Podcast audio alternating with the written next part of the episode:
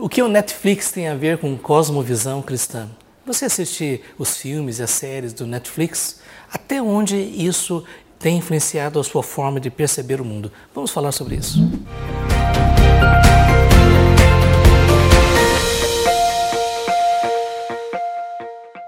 Sabe, hoje em dia Netflix é uma realidade, é uma realidade no smartphone, é uma realidade na televisão e nosso computador. Uh, antigamente a gente tinha que ligar a televisão e procurar no canal para ver se a gente tinha algo que nos interessava. Mas hoje em dia nós temos uma infinidade de conteúdos nas mais diversas áreas, documentários, séries, filmes. Então você que tem interesse, é? você gosta de assistir filmes e séries, a Netflix é uma fonte interminável. Isso é algo tão sério que se nós não prestarmos atenção, nós estamos investindo um tempo significativo das nossas vidas assistindo essas séries, assistindo esses filmes. Você pode imaginar o que significa uma série de 24 episódios. Mas não é só a questão do tempo que nós estamos usando, mas a grande pergunta é: até onde ah, esses conteúdos estão influenciando a nossa forma de perceber a realidade? Porque se nós entendemos que a verdade do Evangelho é aquela que nos transformou, então nós desejamos cada vez mais renovar a nossa mente para que experimentemos a vontade de Deus, que é boa, perfeita e agradável. Mas, se nós expomos a nossa mente, as nossas percepções continuamente a conteúdos que muitas vezes contradizem a verdade do Evangelho, de alguma forma isso vai nos influenciar. Vai influenciar a forma como nós enxergamos o mundo, como nós fazemos as nossas escolhas, como nós desenvolvemos os nossos relacionamentos, como nós cultivamos a nossa vida profissional, na verdade, todas as áreas, inclusive a vida da igreja. Porque às vezes nós ouvimos uma mensagem de 40, 50 minutos e voltamos para o nosso dia a dia, mas às vezes nós passamos tempos significativos ouvindo e assistindo muitos outros tipos de conteúdo. O que o Netflix tem a ver com a nossa cosmovisão quando você assiste esses filmes, essas séries, você tem um senso crítico?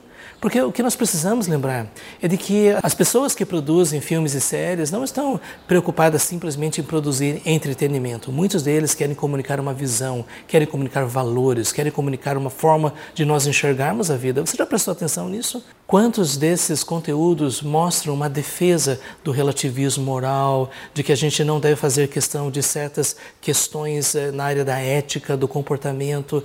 Você já viu que alguns deles acabam glorificando a violência, acabam justificando o adultério, a prostituição, a impureza. Muitos de, desses filmes, eles transmitem uma luz negativa sobre a fé cristã, sobre a história é, cristã. E, às vezes, lógico, com certa razão, mas você percebe que o objetivo desses roteiristas é criar em nós uma nova mentalidade. E se nós não estivermos é, conscientes disso, nós vamos receber isso. E com o tempo, isso vai ser parte da forma como nós enxergamos o mundo. Então, Netflix tem tudo a ver com a nossa cosmovisão. E eu queria incentivar você a duas coisas. Em primeiro lugar, se você está assistindo, faça isso com senso crítico. Procure perceber não somente as imagens, as cores, a ação, mas a filosofia, as ideias, os valores que estão sendo comunicados. E quando você fizer isso, esteja atento como essas questões elas se contrastam com a fé cristã.